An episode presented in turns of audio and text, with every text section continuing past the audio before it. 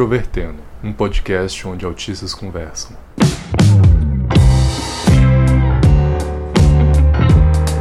Um olá para você que escuta o podcast Introvertendo, que é esse espaço que traz autistas para poder falar tanto em discussões privadas quanto também em eventos públicos. Meu nome é Thiago Abreu e hoje a gente vai trazer um material bônus que foi gravado na semana passada na Universidade Federal do Rio Grande do Sul, aqui em Porto Alegre, onde estou no momento. Outra pessoa que participou dessa discussão também vai falar um pouco aqui rapidamente. Eu sou William Timura, também sou autista, síndrome de Asperger, diagnosticado na vida adulta. Estou conhecendo o Thiago agora, pessoalmente, né? A gente já se conhecia pela internet, já participei do podcast Introvertendo algumas vezes e essa é a primeira vez que a gente participa também em um evento em conjunto, né, falando sobre autismo também. É um evento da Universidade Federal aqui do Rio Grande do Sul para o Dia do Orgulho Autista.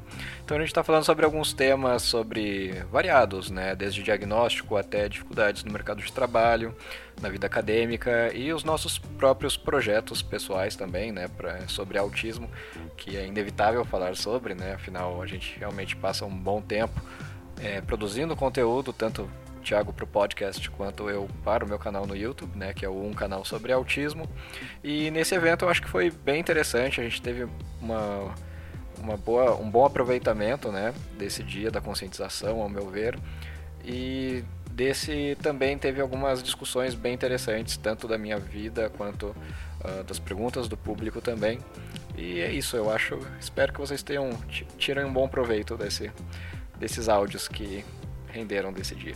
A título de informação, nós tivemos alguns problemas técnicos durante a gravação, então provavelmente vai ter alguns ruídos, alguns chiados. Então, só para condições de previsibilidade são coisas que nós não podíamos evitar. Nós fizemos várias coisas, mudamos equipamento, mas a universidade estava numa situação um pouco complicada com relação a isso. Além de mim e do William, nós tivemos a participação de mais duas pessoas que vocês vão ouvir ao longo da gravação e da professora Vivian que fez o convite, nós agradecemos a ela pelo convite.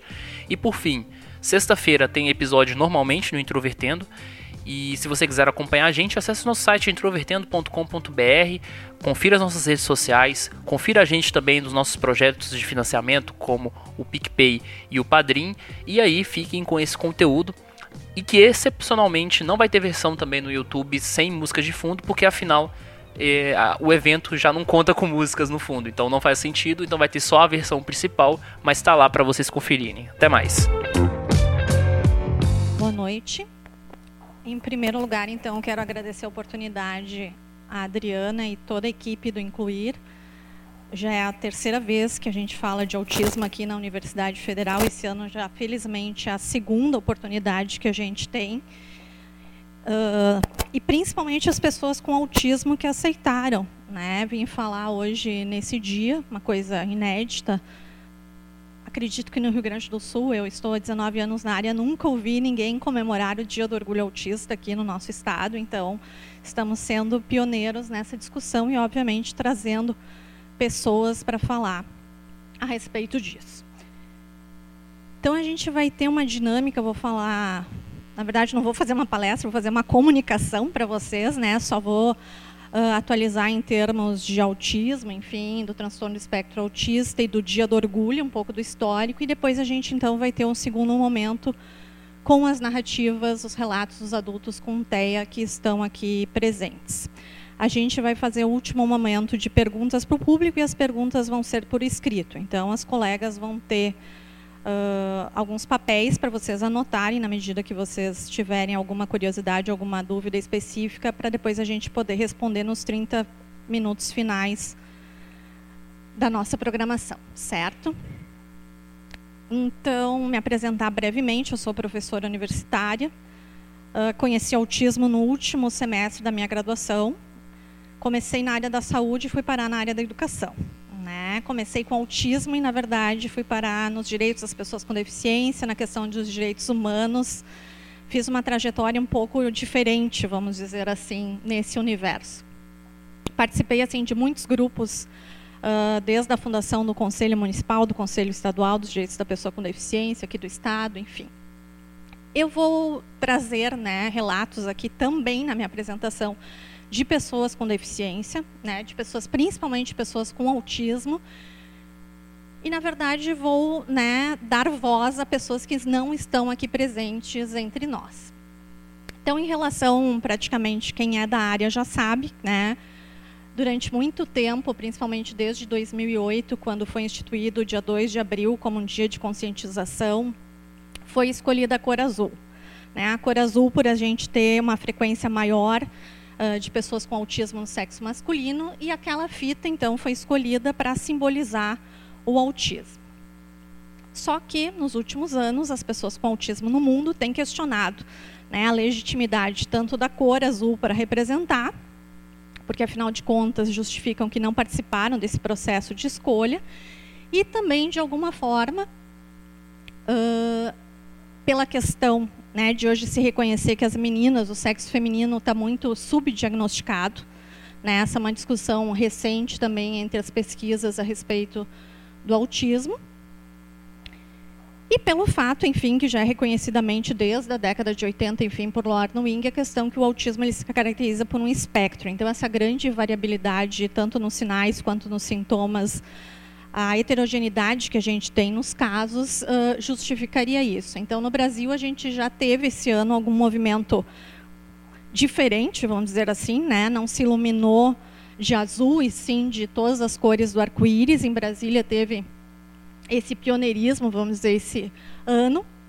E, na verdade, as pessoas com autismo também têm questionado muito o uso do quebra-cabeças e têm optado pela questão do símbolo do infinito, né, como uma representação, enfim, da neurodiversidade e de todas as cores uh, eles justificam que essa fita é rejeitada porque as pessoas com autismo não se veem como peças ou enigmas a serem desvendados, mas se veem como pessoas neurodiversas que devem ter suas singularidades respeitadas.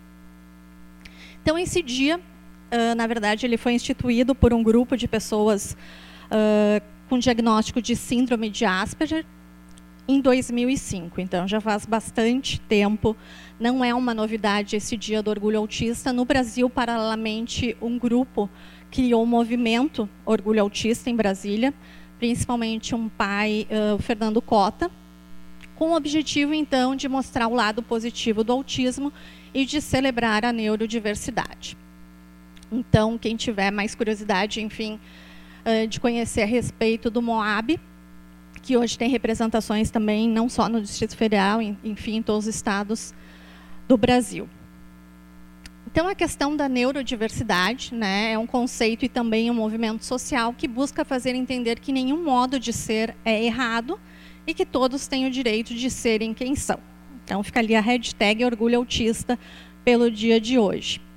E aí eu trouxe uma citação de Donna Williams, que é uma mulher com autismo, uma escritora que diz o seguinte: por que eu deveria chorar por não ser uma maçã, quando eu nasci uma laranja? Eu estaria chorando por uma ilusão. Eu poderia também chorar por não ser um cavalo. Então a gente sabe que o autismo ele foi descrito em 1943 por Kanner, enfim, as características, as três áreas que estão comprometidas em questão do isolamento, o prejuízo, o déficit na comunicação, tanto verbal quanto não verbal, e o comportamento, principalmente interesses e atividades restritas, que se caracteriza pela manutenção da mesmice, estão presentes até hoje, só que se apresentam de forma muito diversa. Né? A gente não encontra nenhum caso igual ao outro. E isso é um grande desafio, não só na questão da identificação, mas depois também uh, em termos de atendimento, de ter um suporte para essas pessoas. Aqueles casos né, de livros de antigamente, do, de pessoas, de crianças num total isolamento ou né, estereotipadas com padrão, é bem difícil de encontrar. Né? Hoje aqui a gente vai ter pessoas aqui no palco e a gente tem pessoas na plateia com autismo e a gente tem que salientar que autismo não tem cara. Então a gente não a gente fica com essa expectativa de procurar casos num extremo isolamento, que não falam, que não se comunicam, enfim, que não têm interesse por interação social a gente talvez hoje em dia não encontre mais. Né? A gente tem cada vez mais pessoas que estão mostrando as suas capacidades neurodiversas. Então, na verdade, esse evento aqui é mais um. Para a questão da cura do preconceito, a gente sabe que a informação é fundamental. Aproximadamente 1% da população mundial tem autismo. Então, ao contrário do que se pensava, não é um transtorno raro. No Brasil, temos a, a estimativa, então, de 2 milhões de pessoas com autismo. E ainda a gente não sabe onde elas estão. E mundialmente se tem um caso para cada 59 indivíduos. Né? A última estatística, enfim, desse uh, Centro de Controle e Prevenção de Doenças de uma agência dos Estados Unidos. A questão, então, do sexo uh, feminino, que eu citei anteriormente para vocês, existe hoje um baixo reconhecimento em mulheres, né? autores de 2011 uh, começam a levantar que essa proporção aproximadamente seria de praticamente 1 para 1,5 ou 1 para 2, e não 1 para 4 ou 5 casos do sexo masculino, como a gente pensava anteriormente. Problema do autismo é que, na verdade, ele não é uma deficiência visível. E isso causa uma série de empecilhos, uh, de transtornos, de fatores que dificultam a inclusão e a promoção da acessibilidade para essas pessoas. Em termos de diagnóstico, então, a gente tem que reconhecer né, que hoje o autismo, enfim, é um espectro, então a gente tem pessoas que passam muitas vezes despercebidas e a gente tem pessoas que chamam atenção, principalmente pelo seu comportamento, pelas suas estereotipias, enfim, pelas suas manias. E o autismo, na verdade, ele pode estar acompanhado de qualquer outro transtorno, seja da área neurológica, psiquiátrica, genética e por assim vai, né? A gente tem alguns sinais de alerta, né? Hoje precocemente essa talvez seja o maior desafio uh, não só de pesquisadores, mas de profissionais fazer o diagnóstico cada vez ou esse reconhecimento, não necessariamente um diagnóstico, mas uma identificação precoce, uma intervenção precoce para que essas crianças tenham melhores oportunidades, enfim, de desenvolvimento. Esses sinais chamam a atenção de vocês que eles são de alerta. Na verdade, eles não servem para fazer diagnóstico né? Não, não se deve, enfim, fazer um checklist de características para fazer diagnóstico. E a gente tem que reconhecer, a gente fica muito focado na questão do autismo infantil, que as pessoas com, com autismo elas crescem, a gente tem vários adultos com autismo que são invisíveis na nossa sociedade. Né? Então, até esse ano, o movimento trocou o termo conscientização por aceitação do autismo. E aí a gente tem então várias pessoas, né, várias faces e vários talentos, na verdade, pessoas uh, que se destacam nas suas áreas profissionais, né, desde as, a Temple Grandin, enfim, que é uma zoóloga, professora universitária, já é uma idosa, talvez a pessoa mais atuante, mais uh, ativista da área do autismo. Temos engenheiros, físicos, cantores, atrizes, surfistas, enfim. E a gente sabe que um dos maiores desafios de ser autista não é o autismo em si, mas como as pessoas reagem a ele. Se você quer mudar vidas, comece mudando suas percepções de autismo.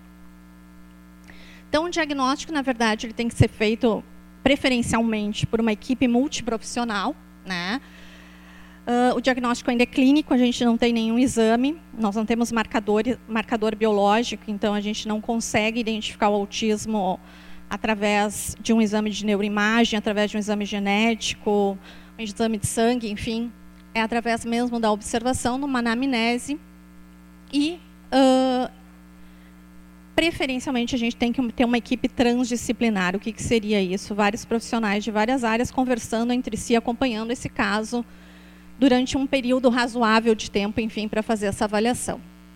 Em 2013 foi lançado o último Manual Diagnóstico Estatístico de Transtornos Mentais, o DSM, e apareceu então, pela primeira vez, o termo transtorno do espectro autista. A gente não tem mais autismo infantil, não tem mais síndrome de Asperger, não tem mais transtorno desintegrativo de infância, síndrome de Rett dentro da categoria anteriormente que era chamada de transtorno global do desenvolvimento. Então, na verdade, o TEA hoje é reconhecido como um transtorno do neurodesenvolvimento, de etiologias múltiplas, que se manifesta na infância, definido de acordo com critérios clínicos. As características principais são alterações qualitativas e quantitativas, que, embora muito abrangentes, afetam de modo mais evidente as áreas da comunicação social e do comportamento. Antes nós tínhamos três áreas, na verdade, nessa última edição desse manual da saúde mental, a interação social foi associada com a comunicação. Né? Então, essas, obrigatoriamente, essas áreas vão estar prejudicadas de alguma forma, muito precocemente, né? porque a criança já nasce com autismo e o autismo é uma condição para a vida toda. Eu gosto muito dessa frase da Isadora Friedrich, que é uma pessoa com autismo que descobriu muito tardiamente seu diagnóstico, que ela diz o seguinte: descobri que não sou uma pessoa neurotípica defeituosa, sou uma pessoa autista normal. Em relação ao prognóstico, ninguém sabe. Na verdade, é uma incógnita, né? Ninguém é capaz de dizer o que uma pessoa com autismo é capaz ou não de fazer, né? Muito menos uma criança. A gente tem hoje excelentes perspectivas, enfim, de desenvolvimento em relação a uma criança receber uma intervenção precoce, né? talvez antes dos três anos de idade seria o ideal.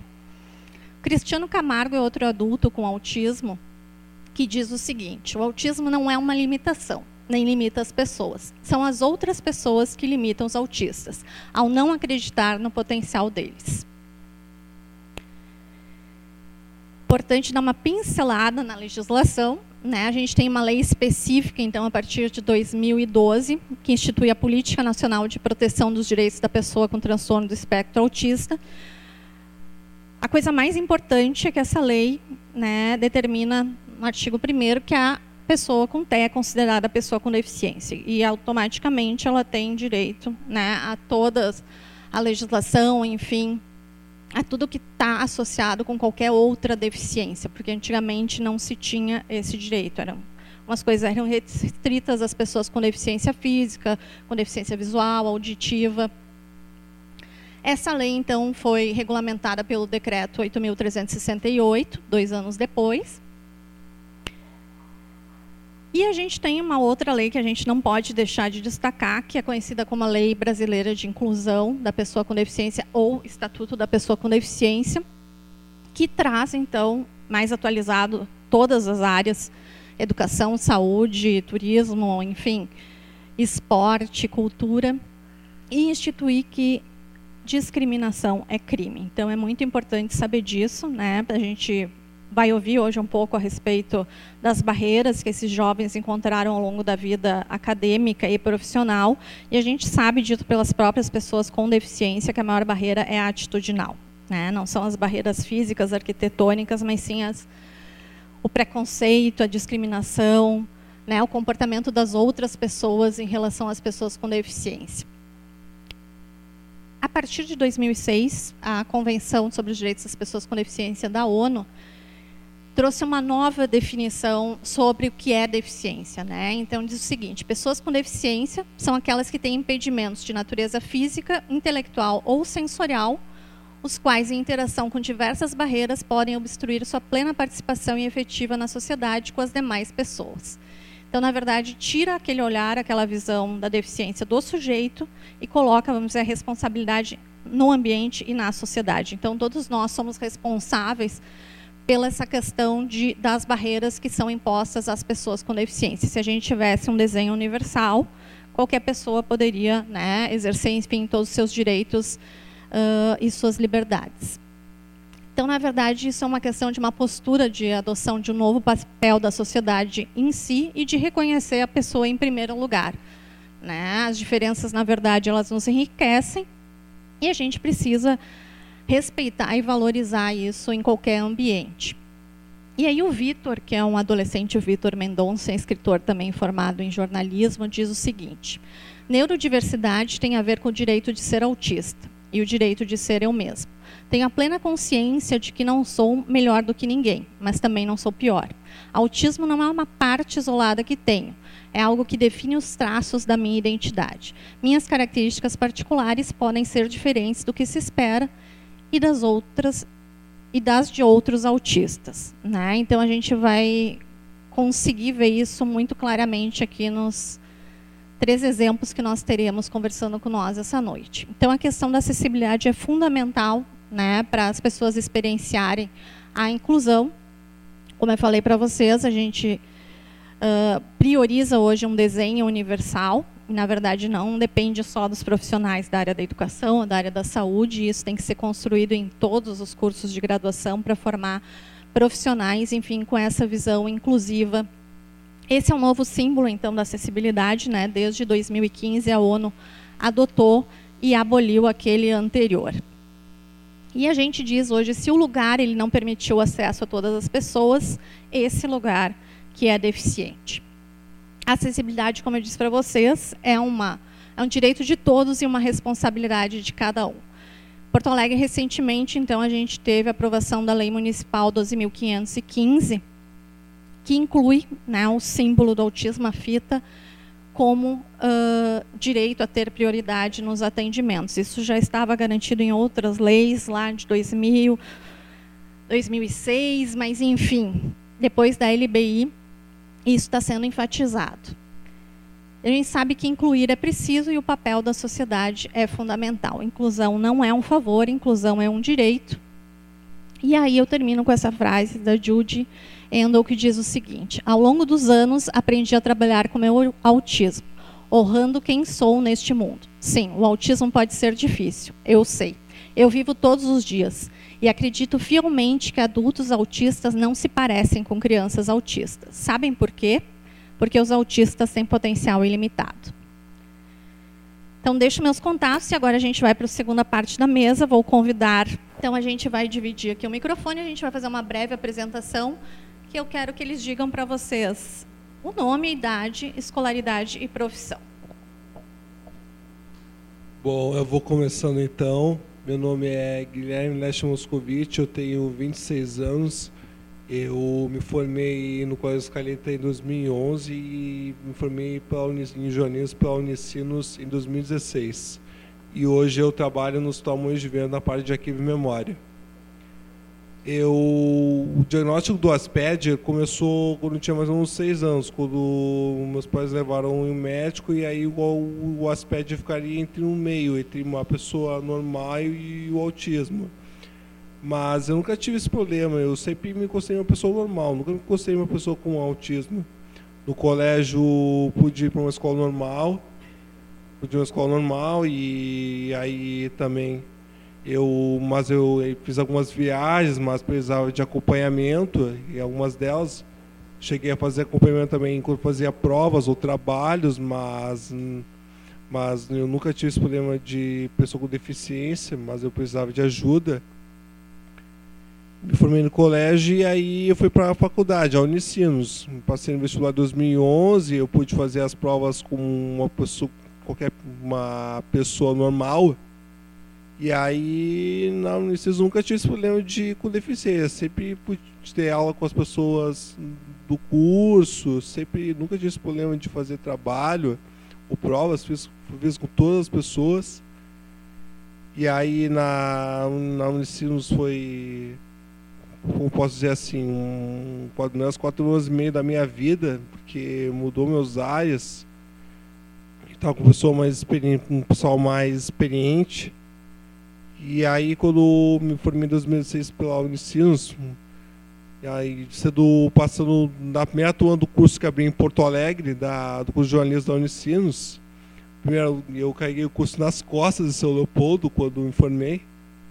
Depois, aí, sobre a experiência profissional, eu cheguei a ter, eu trabalhei no grupo RBS de, de janeiro de 2015 até março de 2016 pude também no na central de páginas, onde fazia umas coisas Sim. loucas, editava as, as, as novelas, eu também sugeria pautas para a edição do jornal seguinte, a edição seguinte do, da Zero Hora.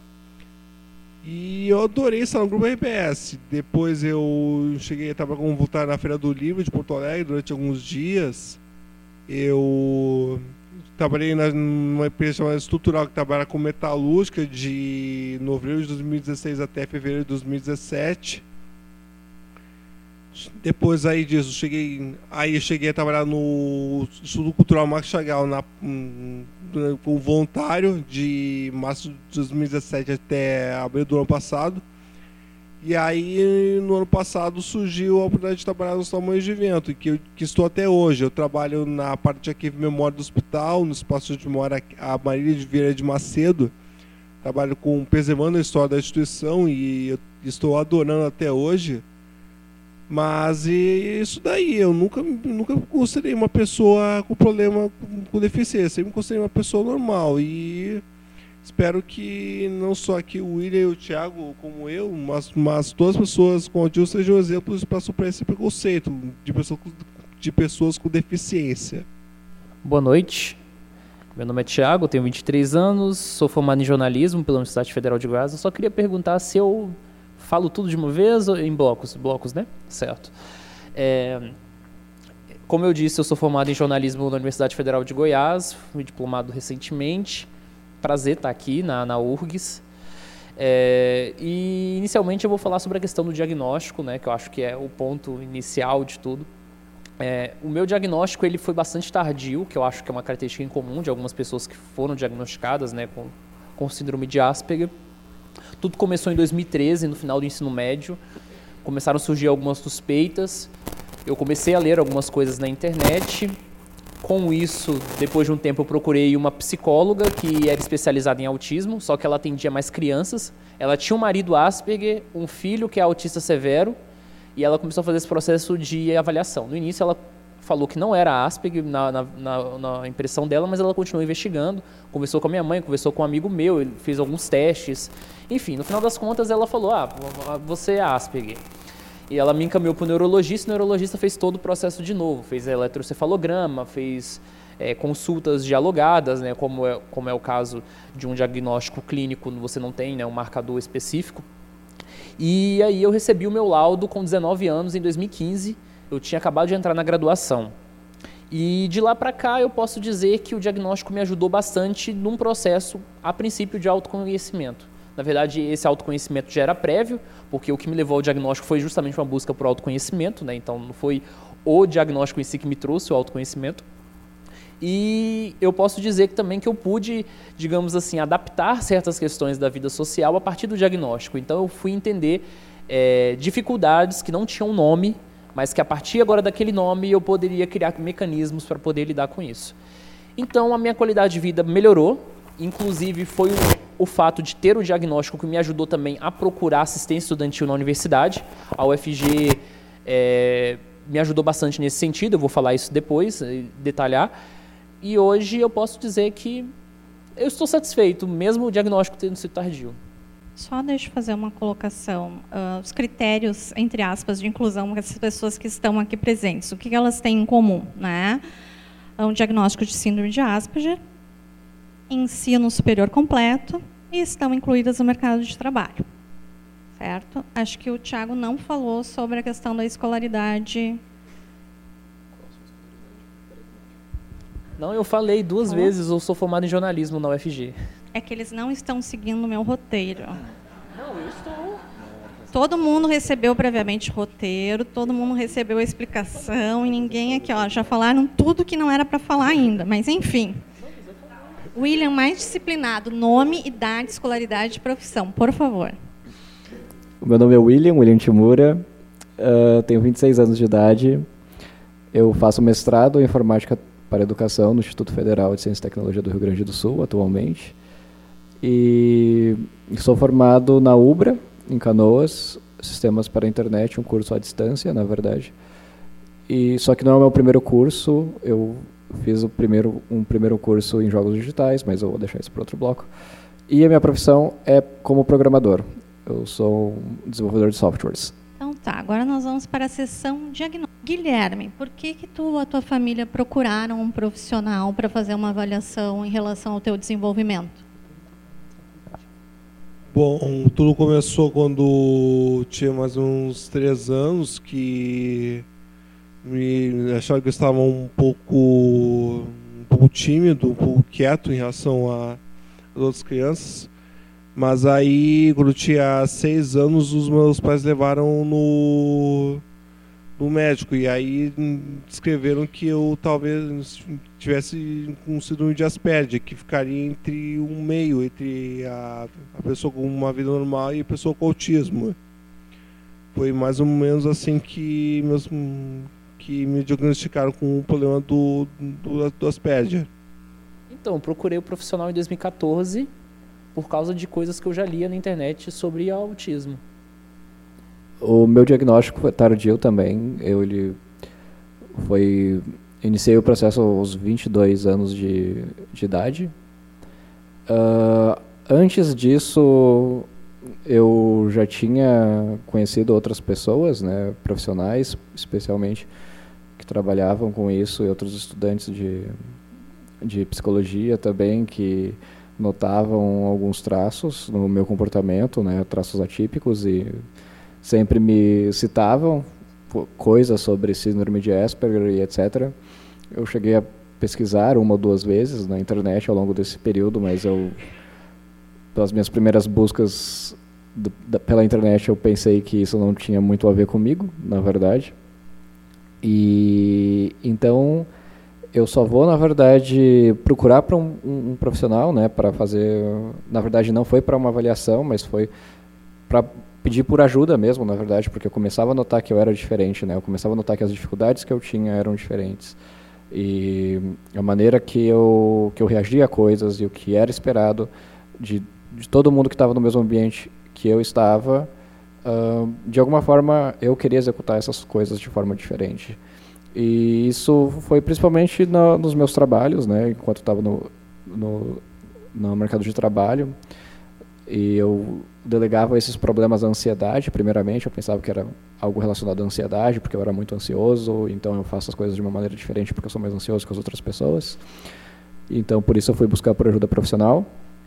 E através disso, né, a partir dessa, dessa busca e investigação, que daí vem a, a hipótese novamente de autismo, que todo mundo já tinha levantado, várias pessoas já tinham levantado antes, e agora dessa vez também levantada pela minha psicóloga, e aí o processo de investigação, na verdade, durou mais ou menos um ano, porque contou com tanto também um, uh, um psiquiatra me acompanhando, quanto um neurologista, quanto também um processo de psicoavaliação, no qual foram aplicados, acho que cinco instrumentos, incluindo o teste de QI e tudo mais, uh, entrevistas com os meus familiares, etc.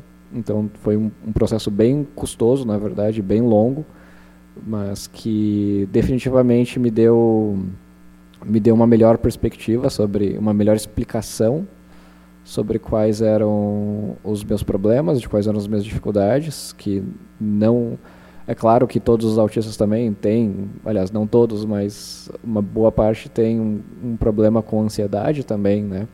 Isso é comum entre pessoas com autismo, mas uh, também na verdade era um, é uma ansiedade atípica, digamos assim, né? Uma ansiedade relacionada a uma forma diferenciada de ver as coisas, de compreender as coisas, de agir sobre as coisas, né? E como o Tiago falou também, isso me dá um nome, né? E eu acho que esse nome é muito poderoso, na verdade. Você encontra outras pessoas, você se, você não dá, é difícil de dar valor a, a, a pertencer a um grupo quando você já sempre pertence, consegue pertencer a grupos facilmente, né? E aí, uh, pessoas no espectro do autismo eventualmente não tem tanta essa facilidade de pertencer facilmente a um grupo. E uma vez que você finalmente tem esse esse nome e você entende que é uma comunidade você entende que é uma conscientização sobre isso isso é um dos fenômenos bem importantes ao meu ver da, da questão do diagnóstico mas também sobre a explicação e a capacidade de intervir nisso, né? Eu tenho uma explicação do porquê eu faço as coisas diferentes, eu tenho uma explicação do porquê minha sensibilidade é diferente, eu tenho uma oportunidade de pelo menos sugerir algo que possa ser feito diferente e uma, o que deve ser esperado, né, diferentemente de mim em comparação com outras pessoas também em diversos contextos que eu estou. Então eu acho que o diagnóstico para mim foi realmente produtivo nesse sentido. Sobre o impacto, eu acho que é que é, tem essa questão como ele falou, do das pessoas te verem de um jeito diferente. Eu acho que as pessoas nunca me vi, nunca pensei isso da questão do de me ver como uma pessoa com deficiência. Eu acho que sempre me ver como uma pessoa normal. Certo que também tinha um pouco do diagnóstico, da questão da solidão, ou, ou de alguns dos problemas de ansiedade, mas tem a questão do grupo, como ele falou, falou muito bem. De tu tentar pertencer a um grupo, ou ficar, ou conseguir outros grupos de amigos. Eu acho que isso é bem importante hoje em dia, porque o autismo não te impede de conseguir fazer amizade com as pessoas. Tu, nessa questão da inclusão, eu acho que é bem importante isso que não só como ele falou, mas também dessa de tá certo também que a, a, a sociedade tem um estereótipo de das suas rotinas serem solitárias, mas não, tu, se as pessoas ajudarem umas às outras, tá, esse preconceito pode ser quebrado. E eu também tô sobre essa questão do autismo, eu tô agora tentando tirar a carteira de motorista para acreditação, mas eu acabei parando no meio do caminho por causa dessa questão do autismo. Que, como, como disseram, nada impede de tu ser incluído. E estou batalhando por isso para ter meu direito, com qualquer outra pessoa. Nada me impedir de, de, ser uma pessoa deficiente, autista, eu, eu quero ter direito com qualquer pessoa normal. E nada, nada que a sociedade ou a nação impeça isso.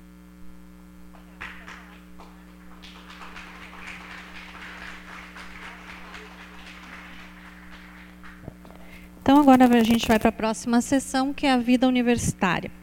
Vou pedir, Guilherme, para tu falar um pouquinho sobre a conclusão do teu ensino médio. Se teve alguma dificuldade ou não na escola. Sobre dificuldade na escola, eu tive algumas. Eu tinha que fazer alguns trabalhos ou provas acompanhado de pessoas para me ajudar. Eu, algumas viagens eu também tinha que ser acompanhado por essa questão do autismo, do Asperger.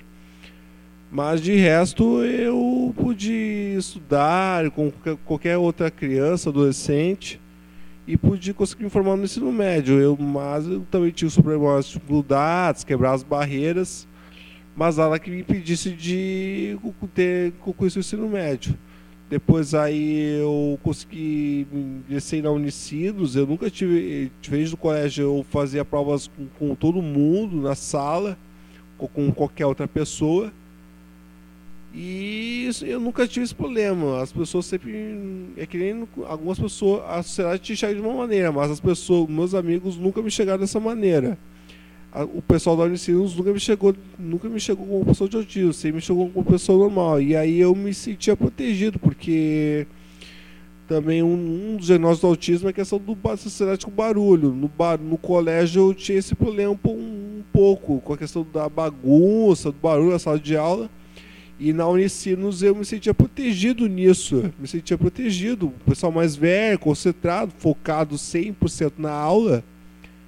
E aí eu conseguia me sentir me sentir como se fosse uma proteção.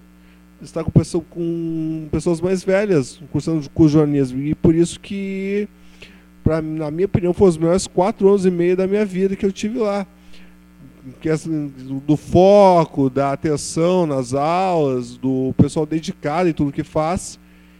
E, e esse problema eu nunca tive na, na Unicisos. E por isso que eu até hoje, podemos dizer assim, carrego o mérito de ter, ter sido o primeiro aluno do curso de jornalismo que abriu em Porto Alegre da Unicinos a ter somado seu.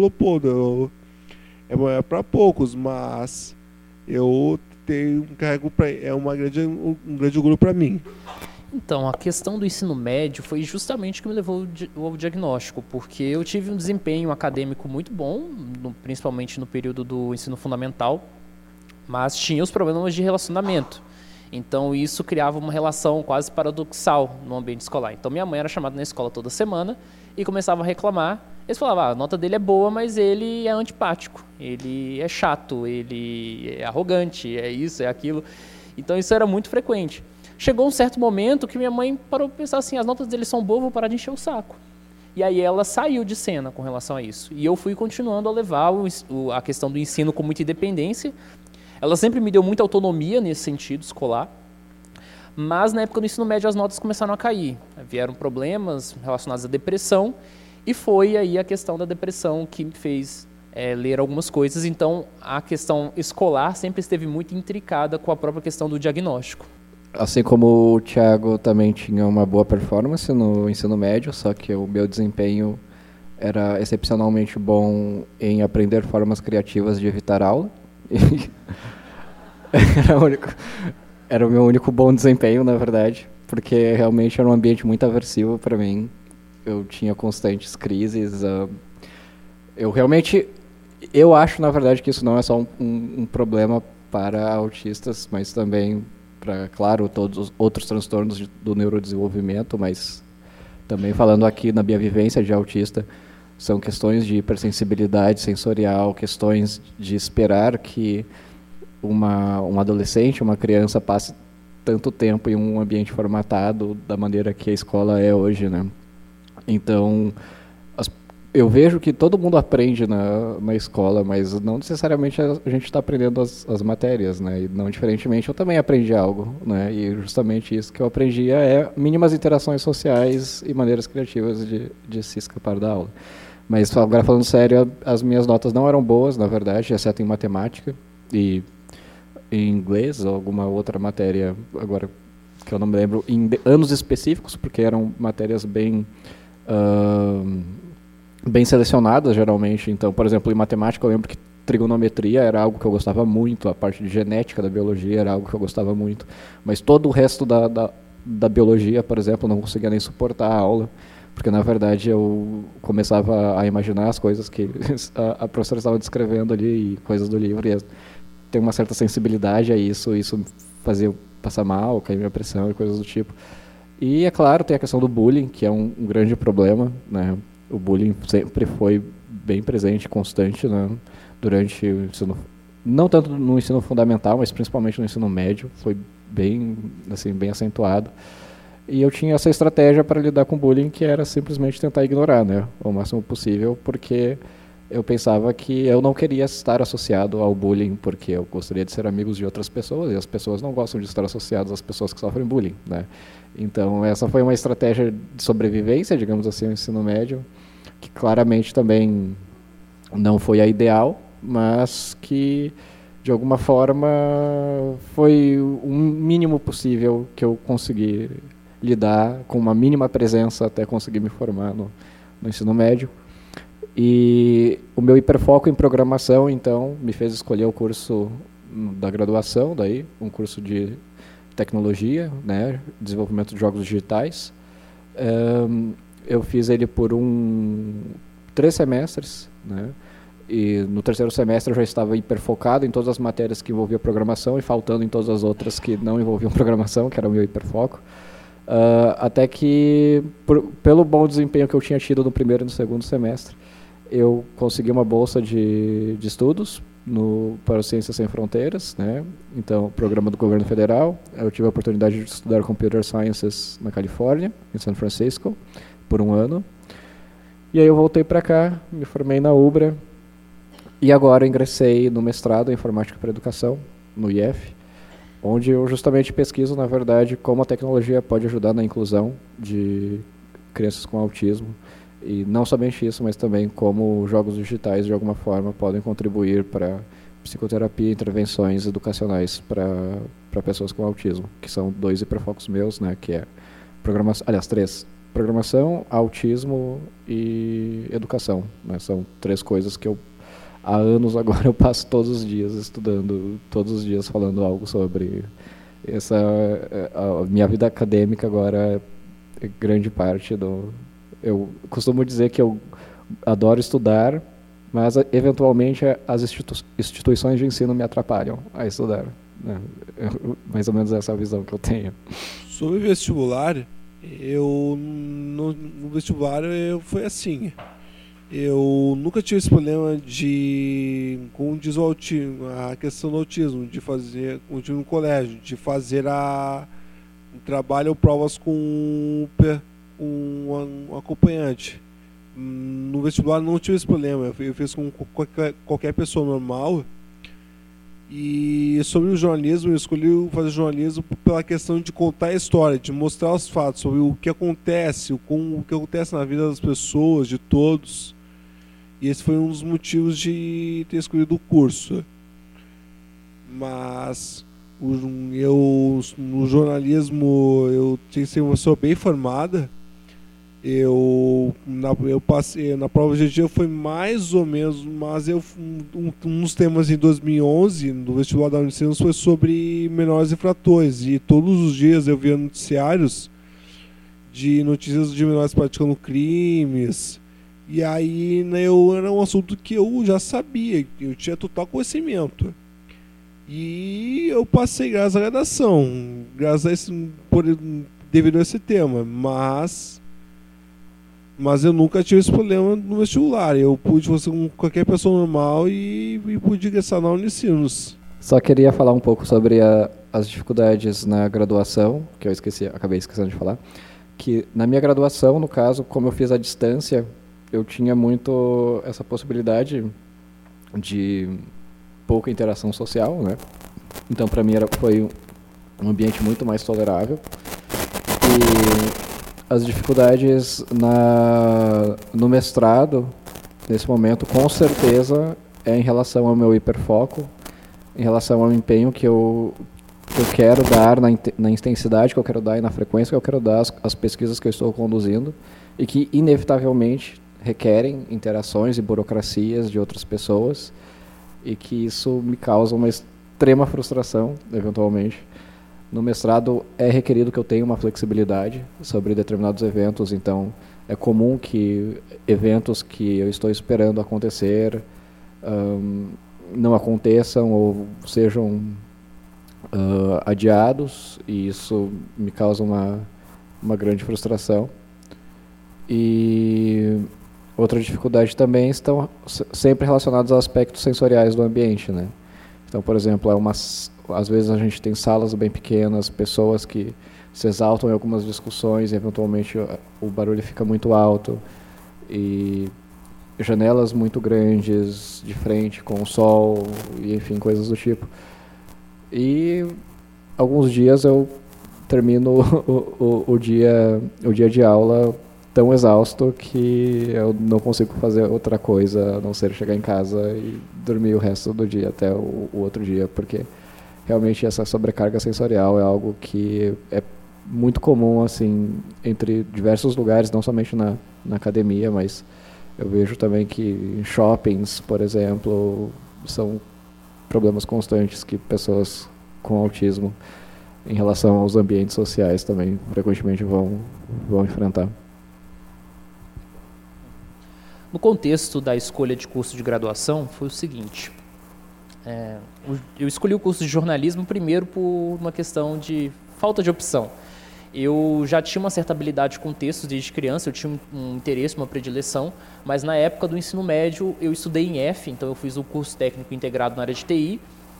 Nesse período que vinha do ensino médio, a minha meta era seguir uma carreira na área de TI, mas eu fui um desastre na área de TI, eu era péssimo em programação, péssimo em todos os sentidos. Cheguei a trabalhar, não dei certo e eu falei, vou voltar a estaca zero e voltar ao meu interesse anterior, que era jornalismo. Ocorre que na época do ensino médio eu tinha umas práticas profissionais na, é, na época do jornalismo, conhecendo alguns jornalistas, eu fazia uns freelas, assim, coisas mais amadoras, afinal, porque eu não tinha diploma. E uma coisa que eu poderia usar muito é que eu tinha um interesse muito grande em música, um conhecimento em música, e eu usava isso jornalisticamente. Então, sabendo um pouco as ferramentas, como era o mercado em jornalismo, eu escolhi jornalismo para fazer. No início eu quis até deixar o curso, é algo muito comum, inclusive, entre pessoas dentro do espectro que entram dentro da universidade, essa questão de você mudar de curso ou de você desistir, a evasão é muito grande, é um problema.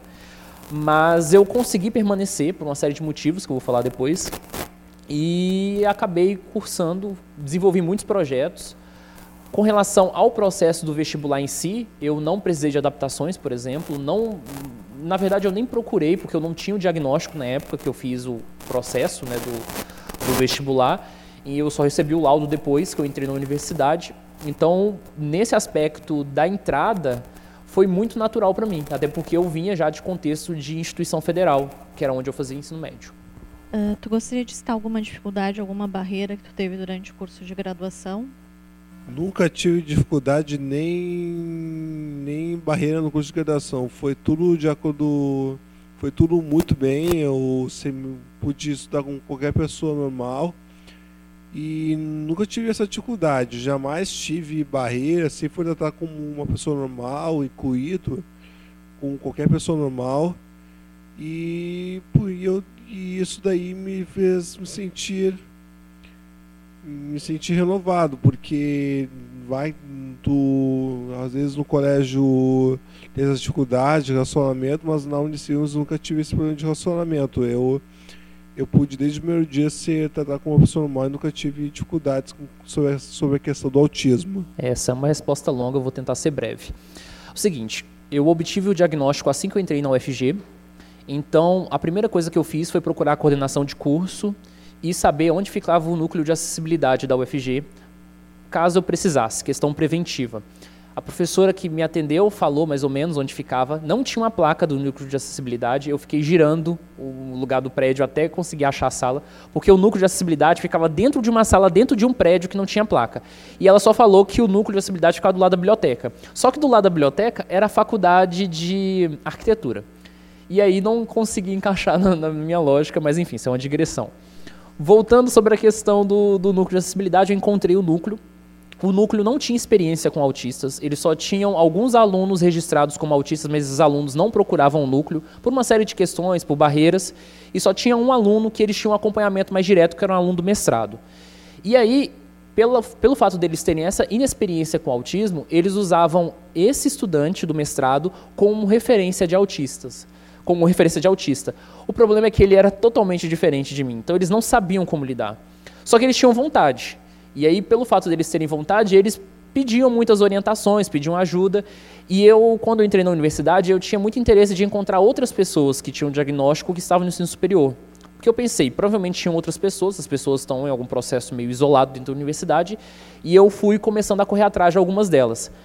Consegui achar algumas pessoas, outras pessoas foram meio distantes nesse sentido, hum, e eu até comecei um acompanhamento na época, um acompanhamento psicológico, mas a psicóloga que me atendia pediu demissão um mês depois que ela entrou. Enfim, e aí no final das contas eu continuei minha graduação normalmente, recebi algum tipo de, de assistência, algumas dúvidas assim com dificuldades, por exemplo, com trabalho em grupo, que eu acho que é o, a dificuldade mais comum com relação a pessoas dentro do espectro. No ano seguinte, uma professora entrou em contato comigo porque ela trabalhava diretamente com um aluno da medicina que era diagnosticado com síndrome de Asperger e ele não conhecia outras pessoas que tinham o mesmo diagnóstico. Ela chamou para eu conversar com ele e nós começamos a montar um grupo. Na semana seguinte, ela conheceu uma aluna da biblioteconomia que era diagnosticada e entrou no nosso grupo. E aí eu conheci uma pessoa que era da física médica, que era diagnosticado, mas que eu não tinha um contato direto, perguntei se ele topava, ele entrou. E aí nós fomos formando. Esse grupo, em cerca de um ano, já tinha sete, oito pessoas diagnosticadas com síndrome de Asperger na universidade. A UFG em si não tinha os dados é, específicos de quantas pessoas com síndrome de Asperger eram matriculadas na instituição. Porque no ato da, da quando você passa na universidade, você respondia um formulário para você falar se você era autodeclarado pessoa com deficiência, mas tinha gente que não era pessoa com deficiência e que marcava que era pessoa com deficiência porque tinha miopia, por exemplo, que era um absurdo. E a, na hora que o núcleo de acessibilidade ia ligar para as pessoas para poder saber qual era a deficiência, para ter esses dados, e aí acaba, acabava tirando muitas pessoas de lista porque não eram pessoas com deficiência, e tinham pessoas com deficiência que não se autodeclaravam, isso era muito comum. Então, o número de autistas dentro da UFG, por exemplo, até hoje é um número que a gente não sabe exatamente qual que é. Mas, até o período que eu fiquei em 2017, segundo os dados do núcleo que eles tinham compilado a partir desses questionários, eram 11 pessoas. Dessas 11 pessoas, umas duas ou três com autismo moderado ou severo e grande parte deles Asperger. E isso eu preciso fazer uma observação um pouco externa, porque quando a gente pega um dado como esse, a gente pensa o tanto que o acesso à universidade já é restritivo em certo aspecto. Porque se a gente pegar o. A gente não tem números específicos de quantos autistas há no Brasil. Mas se a gente parar para pensar, eu a, a partir da observação, dá para partir do pressuposto que a maioria dos autistas diagnosticados no Brasil são moderados e severos. Então, se dentro da universidade entra mais leves, a gente tem um gargalo nisso. E é algo que, inclusive, a gente tem que ver isso, enfim. É, mas dentro da, desse projeto, que foi desenvolvido em grupo, foram, foi, foram desenvolvidas algumas atividades, por exemplo, diretas, em conversar com a coordenação de curso para criar situações de previsibilidade com esses alunos, porque tinha, era muito comum a questão da evasão, alunos que queriam desistir, é, alunos que precisavam de tratamento psicológico, porque geralmente o aluno com autismo que entra na universidade, as maiores dificuldades que ele tem são relacionadas a comorbidades relacionadas ao autismo. Então, é o diagnóstico de depressão, é o diagnóstico de transtorno bipolar, é um diagnóstico que muitas vezes está intricado, então esses transtornos de personalidade. E são esses transtornos que levam a pessoa ao diagnóstico e levam a pessoa a procurar ajuda também. Então o autismo acaba sendo assim o ponto central, o núcleo duro mas o que leva a pessoa lá são as questões é, adjacentes a isso. Com relação a mim, eu nunca tive muitas dificuldades em comparação aos meus colegas. Eu consegui concluir o curso no prazo específico, nos quatro anos, porque eu tive assistência da universidade. Eu, inclusive, desenvolvi vários projetos, depois eu vou falar. É, eu fiz meu trabalho de conclusão de curso, que foi um livro. Eu tive muito tempo para trabalhar nele, aproveitei o meu hiperfoco é, com relação à, minha habilidade de, de, ter interesse profundo em um tema. Então eu comecei a pesquisar muito antes, tive tempo para fazer isso. Os professores do meu curso sabiam do diagnóstico, então eles tinham uma certa flexibilidade ao lidar comigo. Então foi um período muito tranquilo mesmo, muito diferente, por exemplo, da época do ensino médio, em que eu tive vários problemas acadêmicos e que eu fui levado ao diagnóstico. Então o diagnóstico foi muito contributivo até nesse sentido. Na graduação, na verdade, como eu havia citado, eu por ter feito uma graduação à distância, eu tive uma certa facilidade em evitar as situações que geralmente são complicadas para mim. Algo que eu posso citar de dificuldade definitivamente foi em achar os lugares, porque eu sou campeão em ficar perdido na, na Ubra, mas isso não é possivelmente uma, também uma dificuldade em relação a pessoas com autismo, pela questão do, do, do, do aspecto sensorial, né, de geolocalização e tudo mais, mas não é necessariamente uma característica presente entre todos os autistas. Eu, no meu caso, eu sou uma pessoa que realmente tem dificuldade de me localizar bastante, mas nada que realmente tenha comprometido bastante. Só que foi uma questão de, do meu hiperfoco novamente, né, que eu hiperfoquei em iniciação científica e pesquisa e eu gostaria muito de cumprir isso, mas ao mesmo tempo isso requeria interações sociais e interesses de outras pessoas que não necessariamente estavam tão interessadas quanto eu. E é sempre, foi sempre os meus problemas nesse sentido, assim, de não conseguir fazer esse, esse esse jogo social, digamos assim, para conseguir cumprir um, um projeto até o, o, o, fim dele, porque envolve interação com outras pessoas. Eu esqueci de um detalhe. Na verdade, nós temos duas pessoas importadas aqui. Tiago, em falar um pouco, enfim, local que ele nasceu, onde ele estudou, porque vocês não entenderam. Acredito que a gente tem que enfatizar essa parte. O Guilherme é natural de Porto Alegre, né, Guilherme? Tiago não e o William também não. Então, por favor, a minha vida é uma epopeia. Meus pais são do interior da Bahia, do sertão. É, eles começaram a namorar mesmo, de forma específica, quando minha mãe morava em Brasília. Minha mãe engravidou em Brasília. Meu pai trabalhava em São Paulo e morava em São Paulo. Ele falou para ela se mudar em São Paulo. Eu nasci em São Paulo. Com um ano eu fui para Contagem, na região metropolitana de Minas Gerais. Então meu sotaque é mineiro. Fiquei lá até 2003, morei em Goiânia. É, moro em Goiânia até hoje. Fiz a graduação, o ensino médio em Goiânia e eu presto serviço para uma empresa daqui de Porto Alegre. E aí, de tempos em tempos, eu venho para cá. Então, eu acho que eu sou o conceito literal de brasileiro. eu nasci na, na capital, São Paulo. Eu passei minha infância lá. Meus pais são de lá. Na verdade, meu pai nasceu no interior, no interior de São Paulo, na verdade. E aí depois foi morar né, na capital. Minha mãe também, já eles se conheceram lá. Aí depois que eu nasci, depois de um tempo na minha infância, uh, a gente se mudou para a cidade é, natal do meu pai, no interior, uma cidade bem pequena, bem pequena do interior, chamada Palmital, que fica na divisa com o Paraná. E lá eu passei minha adolescência.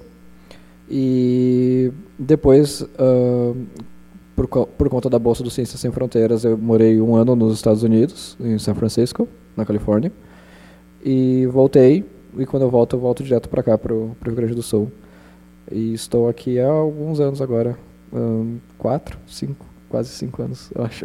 Queria que cada um falasse um pouco sobre o processo de inserção no mercado de trabalho em termos de dificuldades ou de facilidades por ter um diagnóstico de Asperger. Eu nunca tive esse problema do de sem da inserção no mercado de trabalho através do, através do diagnóstico. Nunca tive esse problema. Eu pude ir trabalhar até hoje com uma pessoa normal e isso daí seria, podemos dizer, um pouco discriminatório sobre a questão do, da pessoa com deficiência não sei se seria mercado de trabalho, porque tem que haver o, a inclusão para todos os tipos de pessoas, mesmo, com, mesmo tendo qualquer deficiência. Eu, mas eu nunca tive, e até hoje nunca tive esse preconceito de, desde quando me ensinei no mercado de trabalho, sobre a questão do, do autismo do Asperger. Minha vida profissional é um pouco bagunçada, assim.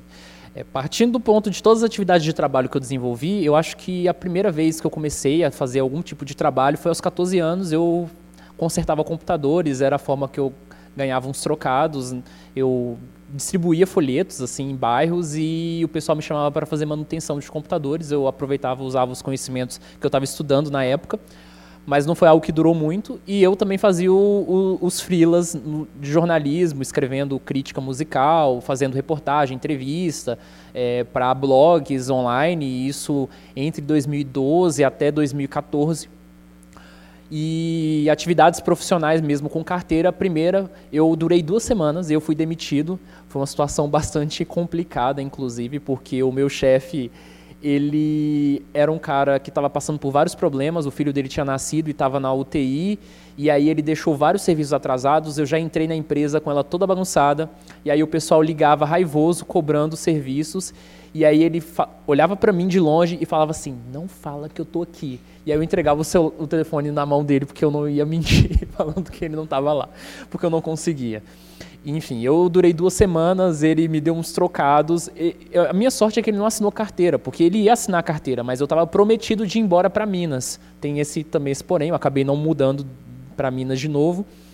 E aí foi sorte, porque se ele tivesse assinado minha carteira e me demitido com menos de um mês, isso teria me complicado bastante.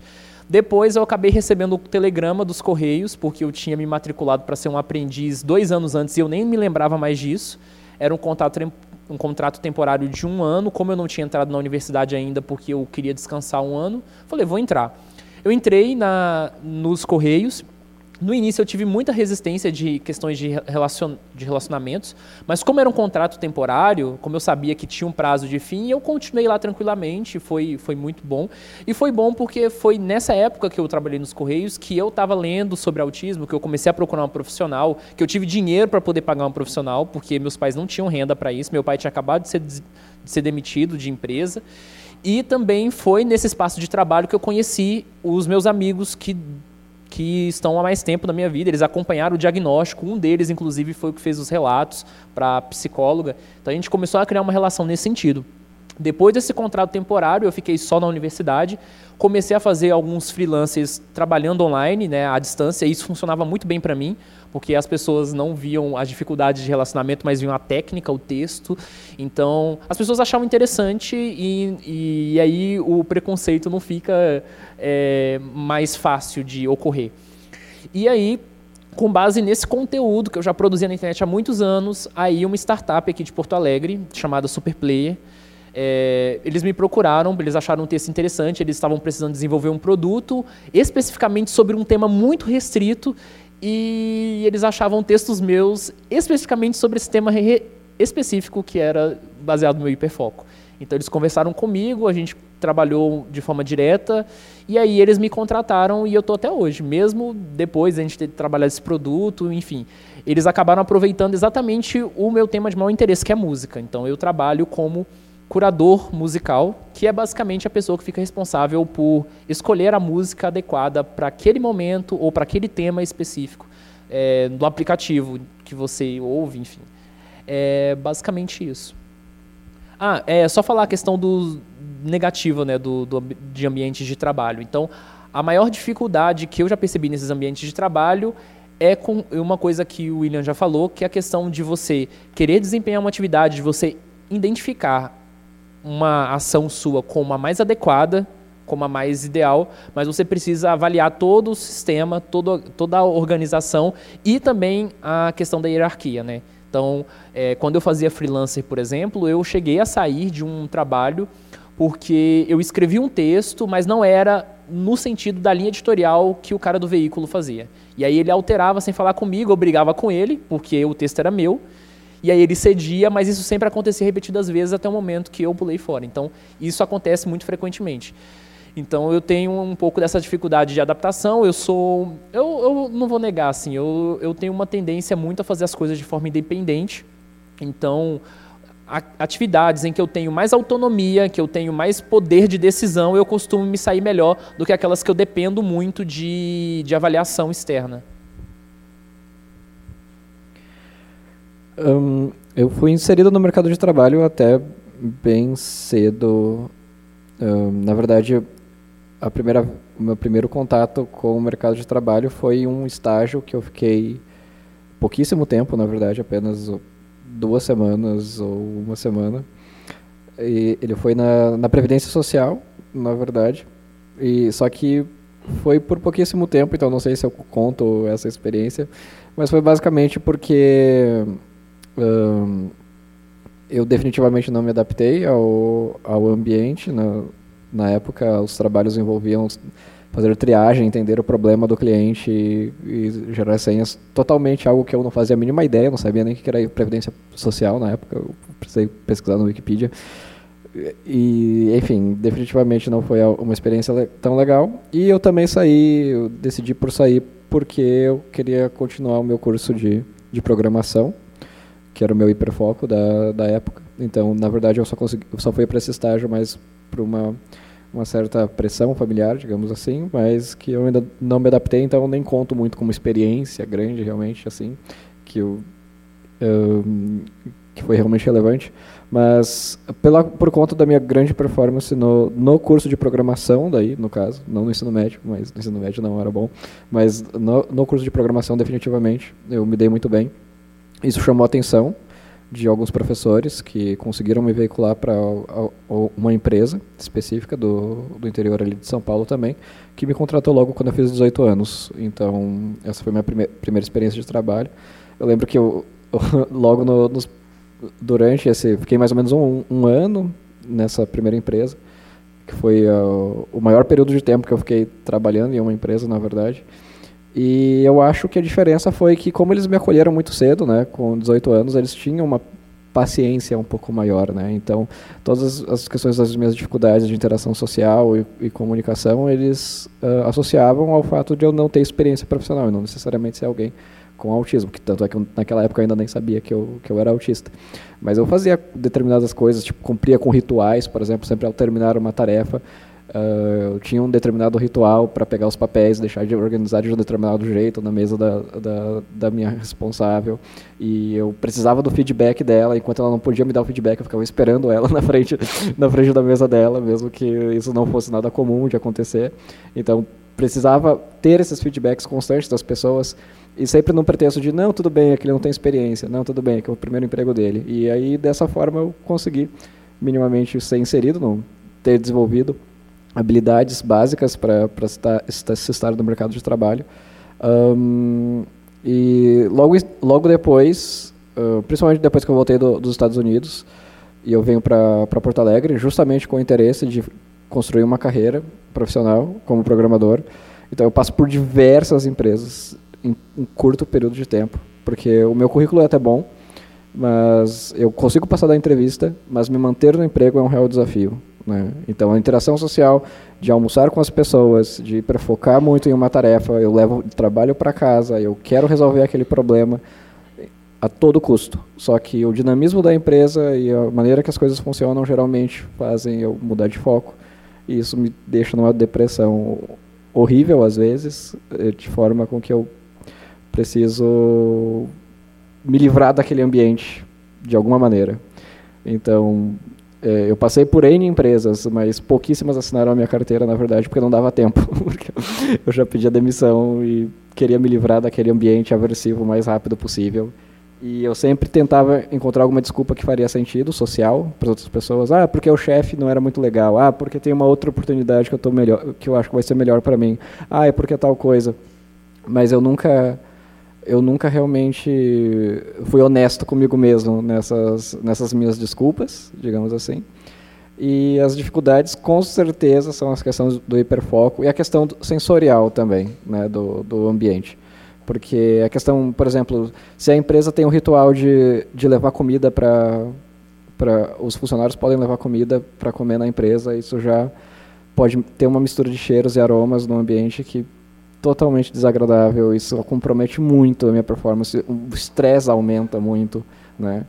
E tem determinados cheiros também que são extremamente aversivos para mim, né? Como por exemplo queijo ralado, parmesão ralado de saquinho é é terrível.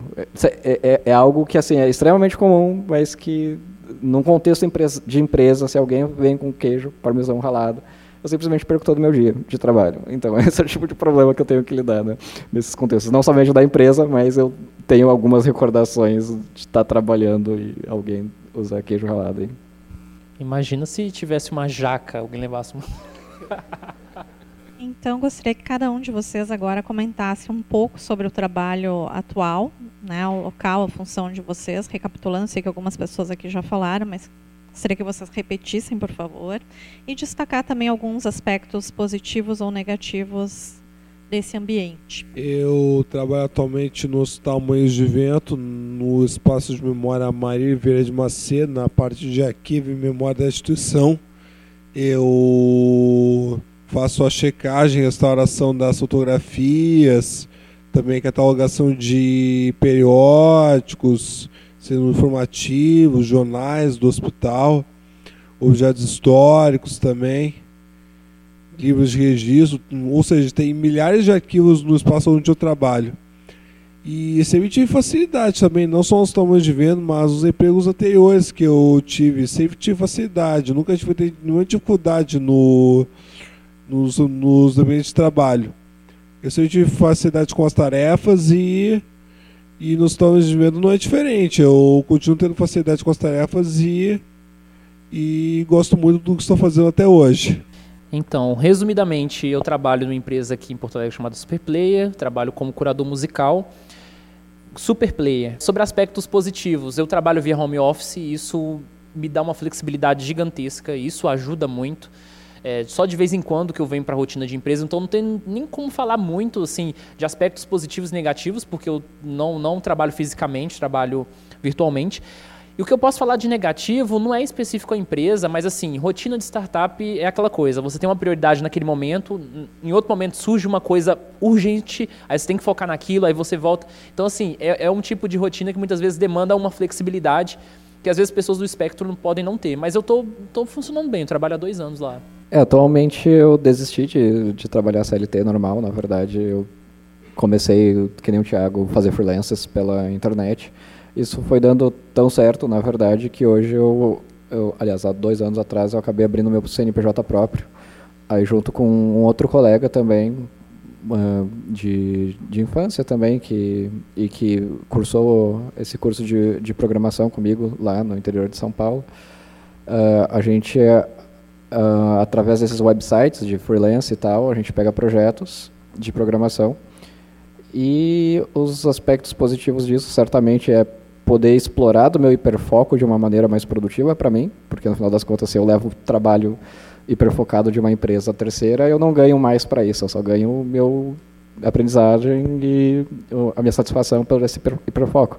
Mas se eu tenho um cliente, né, se eu consigo negociar um contrato e eu hiperfoco nele e termino mais cedo, eu tenho mais tempo para fazer outras coisas ou fazer outros projetos. Então, nisso, definitivamente é algo muito bom Uh, e aspectos negativos é a, a, incerteza na negociação típica, na negociação neurotípica, né? Porque eu descobri muito rápido que pessoas que falam que vão te pagar não necessariamente vão te pagar. então essa definitivamente, esse definitivamente é o, é, é o aspecto mais negativo do meu trabalho atualmente, porque eu sou responsável por isso, é uma incerteza constante e quando eu trabalhava de CLT eu tinha essa, essa, essa certeza. E hoje em dia eu tenho que me desdobrar de todas as maneiras possíveis na negociação entre linhas, né, que tudo que o autista gosta de fazer, para tentar adivinhar se eu vou realmente receber no prazo, se eu vou realmente, se eu posso contar com a palavra daquela pessoa ou não. E é, isso é um exercício constante, diário, na verdade. Mas eu não posso reclamar tanto, por mais que assim as minhas contas estão atrasando, mas Uh, ainda assim, eu considero que eu aprendo bastante de socialização com isso. Então, para terminar esse bloco, eu queria que vocês compartilhassem um pouco das expectativas profissionais que vocês têm e objetivos pessoais uh, para o futuro. Minhas expectativas para o futuro é continuar tentando buscar o, algo no, no mundo da comunicação, mas também continuar com, com o, o, sucesso e trabalho bem feito nos tamanhos de evento mas surgir uma nova oportunidade no em qualquer trabalho, sendo professor de jornalismo, aí o destino vai acabar me chamando para isso. Mas por enquanto eu, eu, eu, eu pretendo continuar no hospital, mas de vento, onde me sinto muito feliz até hoje. Então, minhas perspectivas com relação ao trabalho, elas são quatro pontos. Primeiro ponto, eu fiz meu TCC, era um livro, eu consegui uma, que uma editora de Goiânia se interessasse a publicar esse livro, e ele vai ser publicado em dezembro, então eu estou colocando meus esforços nisso. Segundo ponto é continuar aperfeiçoando meus conhecimentos em música, que é o que eu gosto de escrever. Terceiro ponto, ingressar no mestrado em comunicação. Eu tentei pela URGS ano passado, mas como eu estava no final da graduação escrevendo um livro e meu inglês é péssimo, eu parei no, na parte do inglês e não continuei o processo. E eram três pontos, não eram quatro. O meu ponto é simples, na verdade, é só ter, o, ter sustentabilidade financeira suficiente para conseguir focar uh, ah, 100% em pesquisa científica. Então, de alguma forma, eu preciso, eu tento responder essa pergunta todos os dias em como conseguir me tornar um pesquisador e como conseguir me dedicar a isso e ter sustentabilidade financeira com isso. Para concluir, então, queria que vocês falassem um pouco sobre a relação de vocês uh, com transtorno do espectro autista, enfim.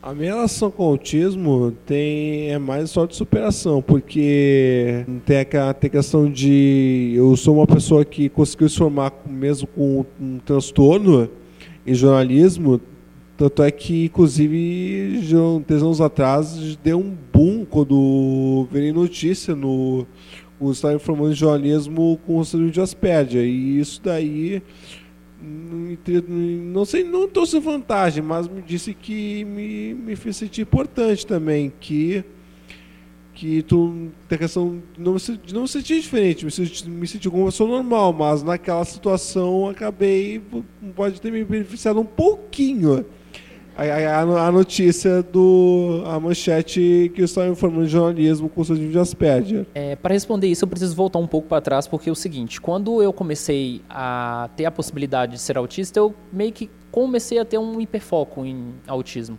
Eu comecei a frequentar muitos grupos, muitos fóruns na internet, comecei a ler muitas coisas. Então eu tinha um certo interesse de saber como é que era a interação entre autistas, porque eu não conhecia pessoas né, diagnosticadas. Quando eu entrei na universidade, entrei nesse projeto, né, que era o grupo Asperger, e eu conheci outras pessoas e eu vi uma afinidade, eu comecei a usar elementos do meu curso, do jornalismo, para poder produzir material. Então eu fiz, por exemplo, um perfil sobre um dos estudantes que ele tinha uma história interessante, ele estava saindo de um ciclo de depressão e enfim, eu escrevi um texto bem profundo sobre ele e no final ele disse assim que era interessante que nós estávamos fazendo ali em duas horas aquilo que autistas geralmente não gostam de fazer, que é conversar. E aquilo acendeu tipo uma luz na minha cabeça. No final do, de, desse mesmo ano, um professor meu inclusive até veio daqui de, do Rio Grande do Sul, ele teve a ideia de dos alunos fazerem um rádio documentário baseado em qualquer tema de interesse, um tema que pudesse ser aprofundado. E aí eu tive a ideia de fazer um rádio documentário sobre autistas. E aí eu chamei três pessoas que, fa que faziam parte desse grupo, entrevistei eles e fiz um rádio documentário. É, e o fato deles falarem né, sobre as suas experiências com áudio me fez acender uma ideia, porque eu tinha uma vontade de criar um podcast muito tempo. E aí eu cheguei para algum deles e falei: vamos montar um podcast. E aí eles falavam: ah, a gente não vai dar conta, isso e aquilo, ficava naquela enrolação, ah, vamos fazer um dia. Aí eu comprei o servidor, comprei é, um gravador de áudio que eu usava para fazer entrevista, então me servia. E eu falei: agora vamos fazer. Juntei todo mundo numa sala, elaborei pauta, tema e o pessoal começou a gravar. Aí, esse projeto, que era um projeto basicamente universitário, ele se transformou num podcast. É, foi dado o um nome de Introvertendo para ele, que foi um nome aleatório, assim, foi um brainstorm que um aluno, que um colega meu sugeriu. E eu peguei o slogan baseado na frase que esse outro colega meu disse, né, que nós estávamos conversando, e eu coloquei um podcast que Autistas Conversam.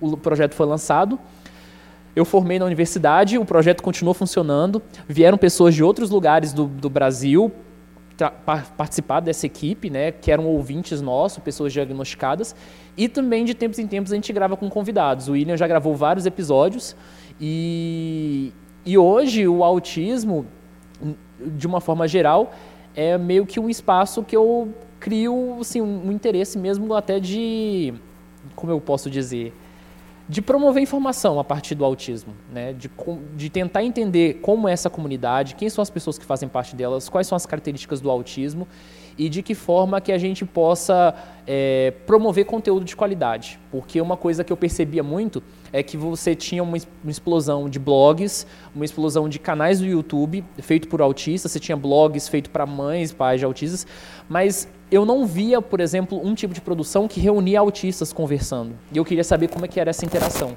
Então foi mais ou menos isso que acabou gerando esse projeto. O meu envolvimento com o autismo atualmente é total. Eu realmente passo muito tempo do, dos, dos meus dias falando sobre autismo. Eu falo que eu geralmente falo que eu acordo falando sobre autismo e durmo falando sobre autismo, na verdade. E também principalmente porque hoje eu vejo que eu, o meu projeto mais relevante é a minha pesquisa científica, né? As pesquisas que eu estou conduzindo no, são duas atualmente, mas tenho ideias para mais. Um, e uma em relação a como jogos digitais podem servir possivelmente como instrumento de diagnóstico para autismo e também como um, um ambiente para promover determinadas habilidades, como atenção compartilhada, busca visual, coordenação motora fina e coisas do tipo entre crianças com autismo. E outra é mais relacionada em como tecnologia pode ajudar no contexto de inclusão, uh, pensando em como melhor disseminar práticas baseadas em evidências para pessoas com autismo, em, na, no ensino regular mesmo, né? E então uma maneira que eu consegui, como eu estava falando tanto sobre autismo, né, há, há, um, há um bom tempo, Uh, eu abri um canal no YouTube chamado Um Canal sobre Autismo. Melhor, o nome mais sugestivo que você vai encontrar sobre autismo no YouTube. E lá eu, eu falo bastante sobre temas atuais, coisas, questões que são polêmicas na, pela internet, na comunidade do autismo também. Tento falar de uma maneira bem ponderada, com viés científico também, que é o, o meu grande interesse. E, bem, frente a isso, eu também dou palestras, faço trabalho voluntário de conscientização, e enfim, é realmente algo que eu estou muito engajado atualmente, né? E não somente não vejo que isso é somente por ser autista, mas também porque é um é um algo para se compreender, um transtorno muito interessante de se compreender e de impactar de alguma forma na vida de outras, possivelmente na vida de outras pessoas com o mesmo transtorno também. Então a gente encerrou o nosso roteiro que estava programado. E eu vou começar a fazer perguntas do público para vocês. Eu esqueci de destacar, né? Mas a gente tinha uma combinação prévia também, que eles só falam aquilo que eles têm vontade. Né? Ninguém é obrigado a responder. Então eu vou fazer as perguntas e quem quiser responde, certo? O que deixa vocês ansiosos? Ah, depende, várias coisas. Questão de, de eventos com amigos ou familiares, competições esportivas questão eventos do trabalho, ou seja, muitas coisas deixam ansioso, mas pelo lado mais pelo lado positivo do que negativo. Respondendo bem autisticamente essa pergunta, na verdade, eu, eu vejo que tem detalhes, detalhes que geralmente fazem diferença para mim e que eu preciso prezar por eles. E pela minha experiência de vida, eu estou acostumado a ninguém se importar com esses detalhes. E se eu manifestar que eu estou me importando com esses detalhes, as pessoas vão julgar ou vão falar que não, isso aí é frescura ou algo do tipo. Como, por exemplo, quando eu vou para o cinema e eu quero assistir um filme, eu prezo muito por ser a primeira pessoa a chegar, ou uma das primeiras pessoas a chegar na sala do cinema, antes dos trailers começarem a passar. E se eu chego e os trailers já estão passando, a minha experiência fi do, do filme do cinema já é totalmente comprometida.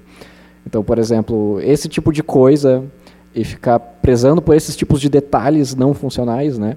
Sobre as coisas que fazem parte da experiência para mim é algo que causa muita ansiedade para mim. Eu sempre preciso ficar, tá, mas as pessoas não vão entender. Tá, mas as, como que eu falo isso de uma maneira que vai parecer normal? Tá, mas como que eu posso de uma maneira, de alguma maneira compensar isso se eu não conseguir? Então, isso é sempre, e esses detalhes eles simplesmente se revelam. eu não consigo exatamente prever muitas vezes. Às vezes eu peço uma refeição e a refeição vem num determinado prato, um, num determinado recipiente, eu falo, ok, essa refeição ficou boa com esse recipiente. E aí eu preciso muito voltar naquele lugar e ter aquela mesma refeição com aquele recipiente. Só que nem sempre vem com aquele recipiente. E aí eu tenho essa ansiedade de, dessa incerteza e dessa uh, impossibilidade de manifestar isso, porque é algo muito atípico para ser manifestado sobre. Né? Então, esse tipo de coisa, isso aconteceu hoje, eu fiquei muito bravo, mas tudo bem. esse tipo de coisa me deixa muito ansioso, muito, muito, muito ansioso. Eu tenho que criar esses mecanismos para tentar garantir o que eu prezo pôr no meu ambiente, e isso definitivamente seria melhor se eu não precisasse de tanto esforço para fazer isso. É, de forma geral, é tudo aquilo que tira a previsibilidade, né? E eu posso falar, assim, só para acrescentar, que eu sou muito chato com horário.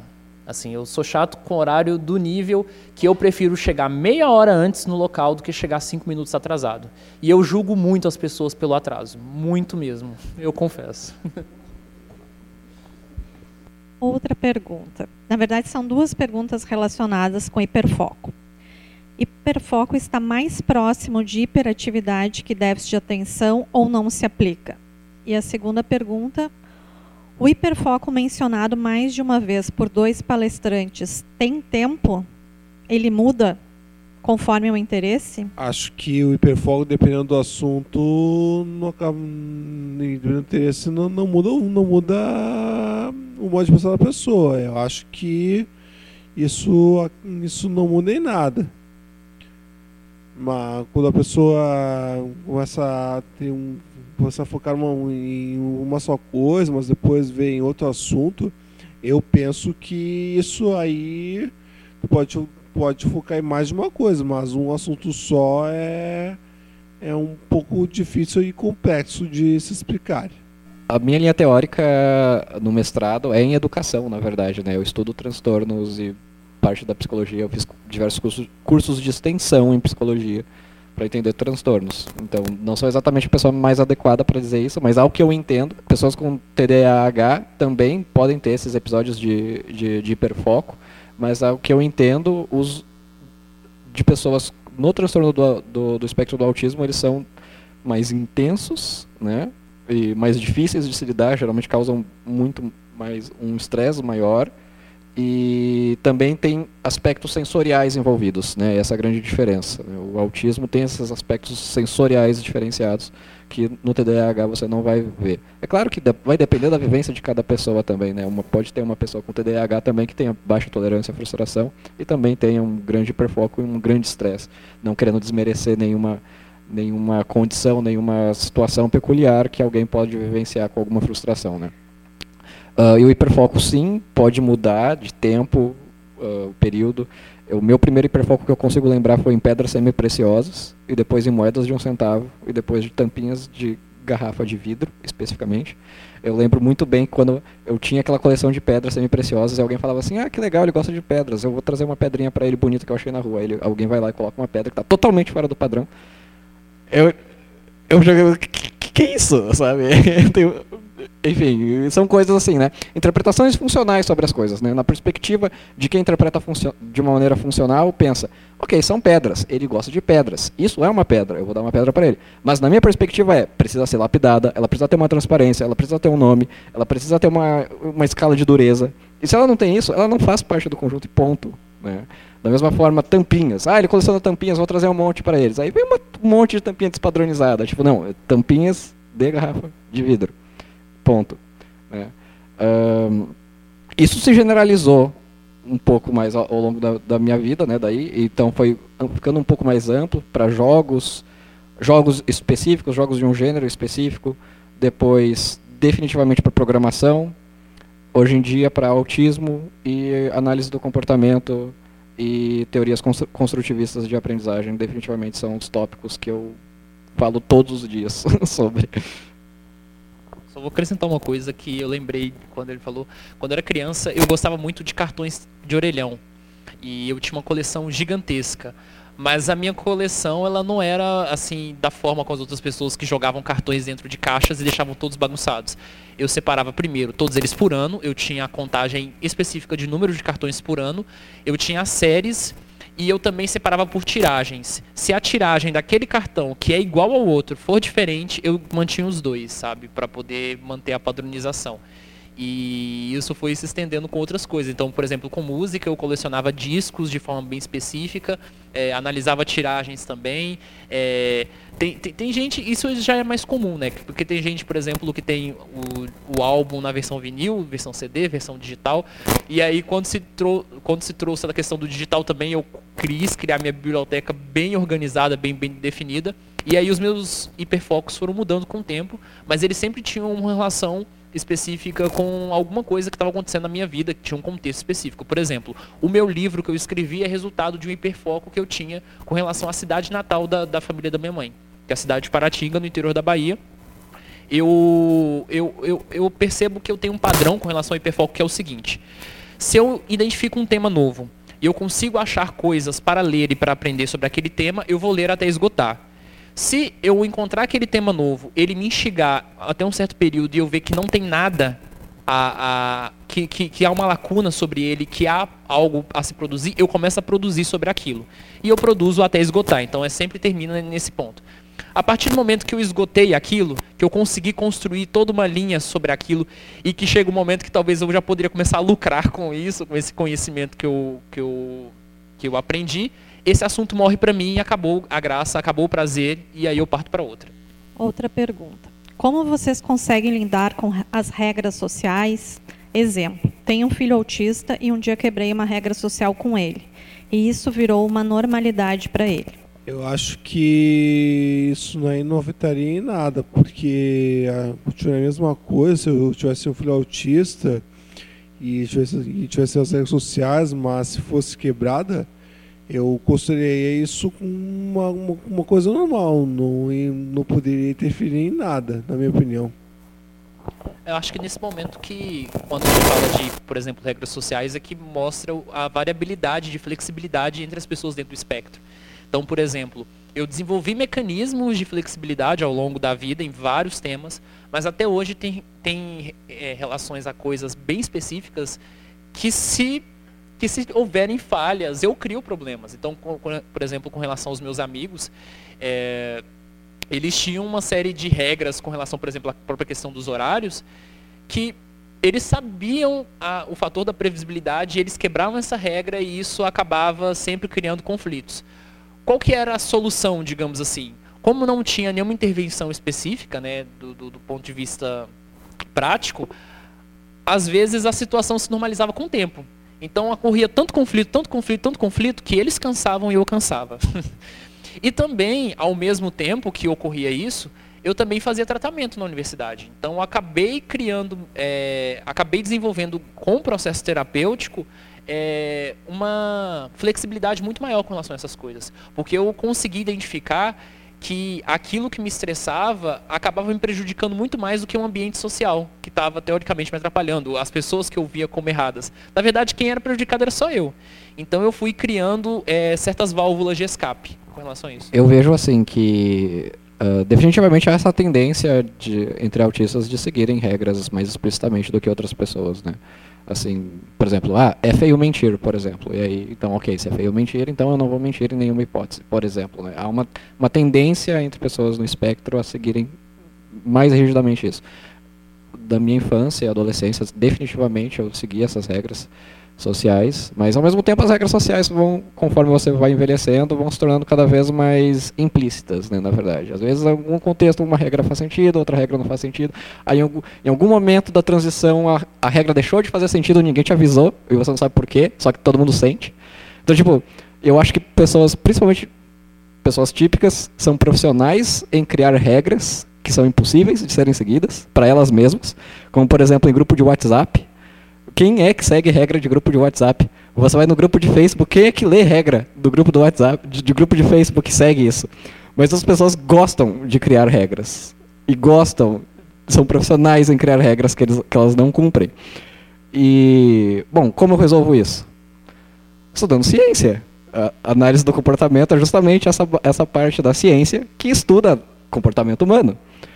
Então, por que, que eu posso por que eu vou pedir conselho para alguém se eu posso dar ciência sobre como humanos se comportam? Então, essa é a minha estratégia. Eu, eu estudo análise do comportamento para socializar melhor, para negociar melhor, para fazer amigos melhor, para, enfim, ter relacionamentos íntimos melhor e eu literalmente uso isso. Eu realmente vejo que depois que eu comecei a estudar análise do comportamento, as minhas interações é, sociais melhoraram muito.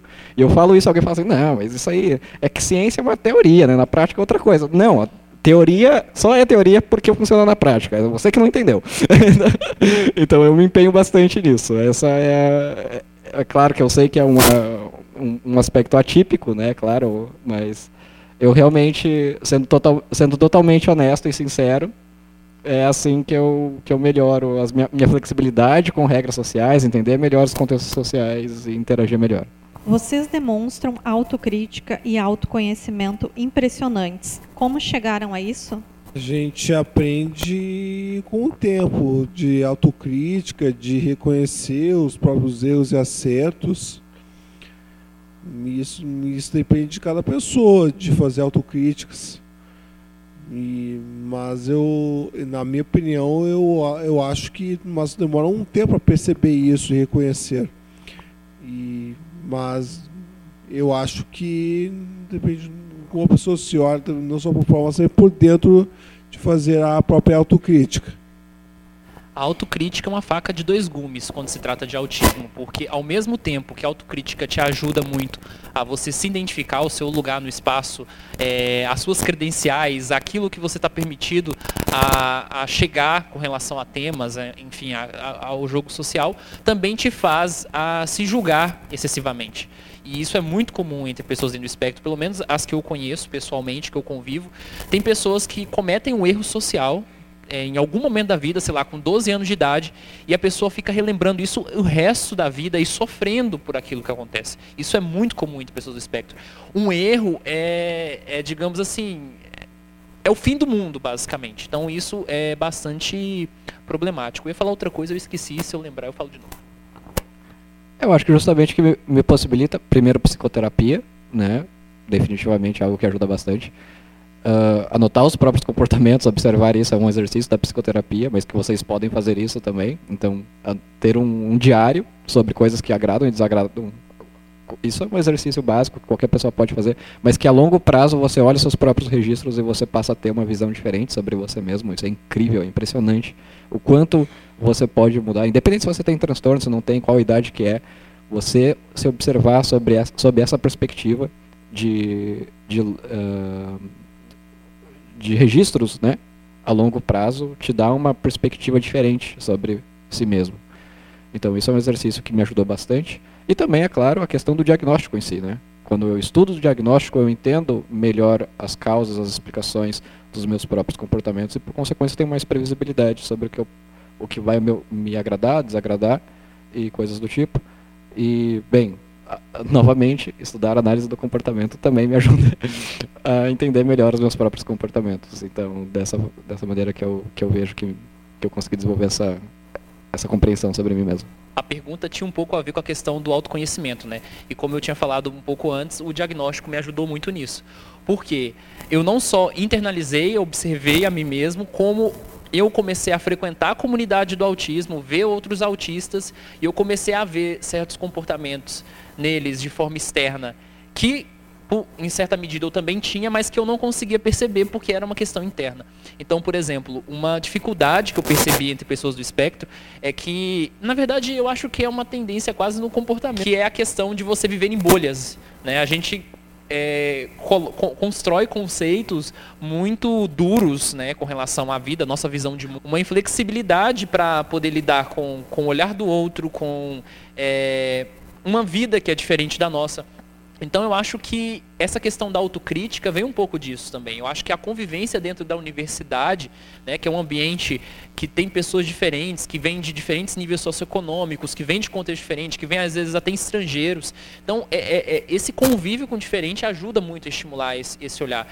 Então eu acho que isso é, é fundamental, assim, do, do, aspecto positivo da autocrítica, né? Tirando esse, essa, esse aspecto negativo que muitos autistas também carregam. A gente tem ainda cinco perguntas, então vou pedir para vocês serem bem objetivos agora nas respostas.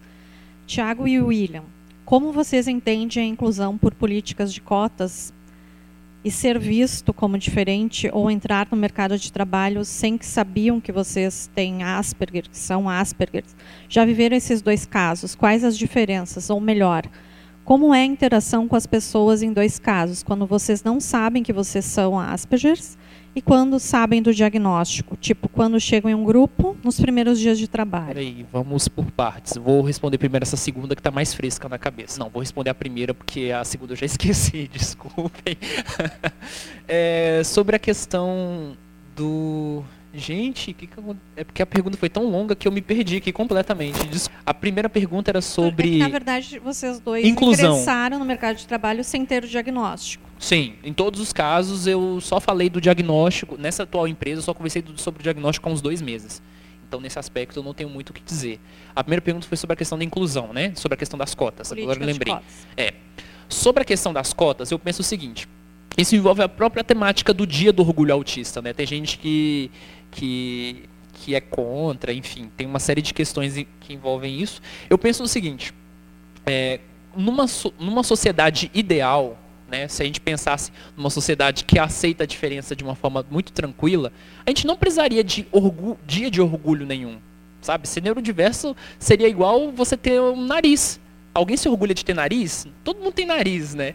Mas por que, que existem essa, essa ferramenta do orgulho? Por que, que existe a ferramenta das cotas? É uma compensação, a ferramenta de compensação, que é claro, tem suas imperfeições, tem suas críticas, mas é uma ferramenta de compensação para compensar algum erro que existe dentro da sociedade. Com relação ao dia do orgulho autista, é de você entender o, o, o, autismo sobre uma ótica diferente, porque não interpretar o autismo como necessariamente uma doença, muito mais uma questão de identidade, por exemplo. Então, é, essas ferramentas elas existem porque existe preconceito, porque existem certas limitações. E é isso, assim, de forma geral. Acho que o William pode dar uma resposta mais técnica, sendo ele da educação. É, na verdade, como a gente está com tempo limitado, eu vou deixar só para sua resposta, vou, vou ir para outra, outra parte, que falava sobre as interações, né? As primeiras interações, da, da, quando eu encontro uma outra pessoa que não necessariamente sabe que eu sou autista, como que é isso, né? É, eu vejo que, que justamente tem muito a ver com a temática desse dia, né, que é o dia do orgulho autista, porque a comparação que eu, que eu quero fazer aqui é, é por exemplo, quando alguém chega para você e fala assim, ah, eu sou de touro, ah, porque eu sou de sagitário, porque eu sou de leão, por exemplo, e ninguém realmente questiona, não, mas será que ele é de leão mesmo? Ah, será que sabe? Então por que, é tão fácil a gente falar sobre signos na e astrologia na sociedade? É tão difícil quando eu chego e falo assim, ah, porque quando eu preciso falar, porque eu sou autista. Ah, será que você é autista mesmo? Ah, será que. O que, que, é isso? Ah, porque eu sou autista também, então. E coisas do tipo assim. Então, essas coisas cansam, e sim, isso é muito comum.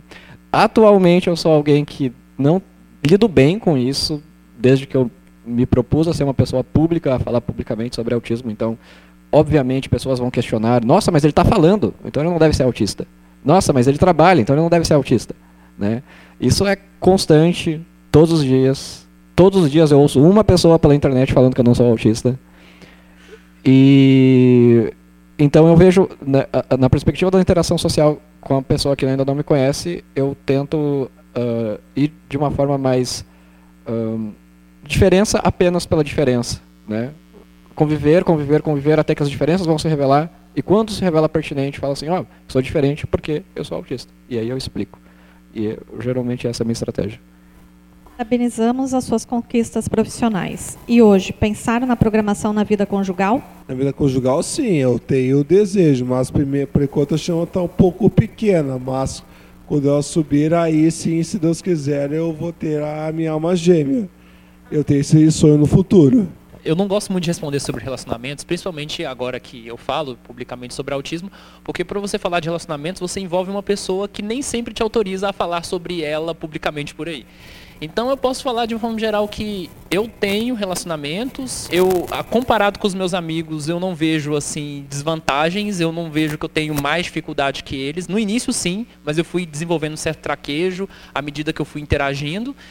E a longo no momento eu não penso na questão dos relacionamentos porque eu acho que eu preciso primeiro estabelecer algumas metas acadêmicas, primeiro, como por exemplo o mestrado, que é uma prioridade muito maior para mim. Administrar relacionamentos custa tempo, custa dinheiro e é, é, é complicado.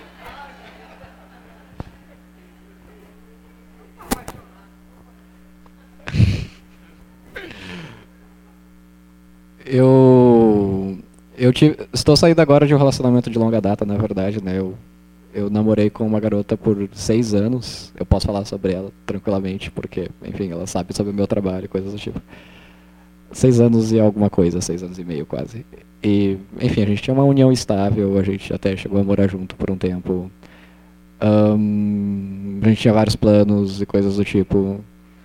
Mas em algum certo momento, especialmente também, ironicamente, pelas questões do meu hiperfoco, pelas questões de ter esse, esse prezar enorme rigor sobre as coisas as que eu produzo na questão da ciência e pesquisa e como isso foi me distanciando, digamos assim, cada vez mais dos interesses em comum que uma vez uniu a gente, né?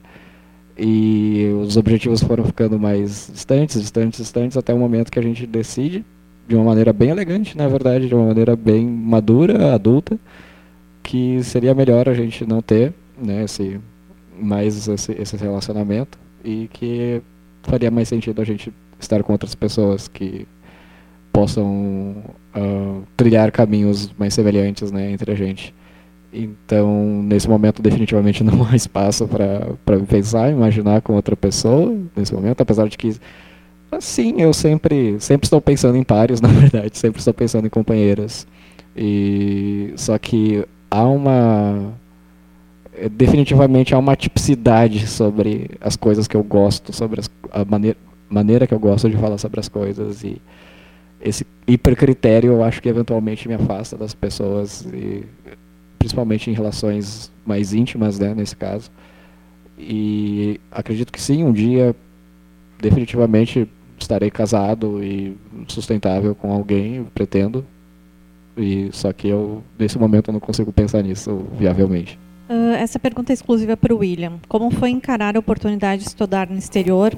Foi sozinho? O que fez lá? Como foi a experiência? As diferenças definitivamente eram que nossa, a gente está na Califórnia, vamos explorar outros lugares. E eu estava mais focado em, nossa, olha como é legal a sensação de você fechar uma porta enquanto está nevando lá fora e tem ar quente aqui dentro da casa. E aí eu ficava fechando, abrindo e fechando, abrindo e fechando, abrindo e fechando a porta diversas vezes porque eu queria sentir essa sensação de como é legal esse contraste de temperaturas ao fechar uma porta.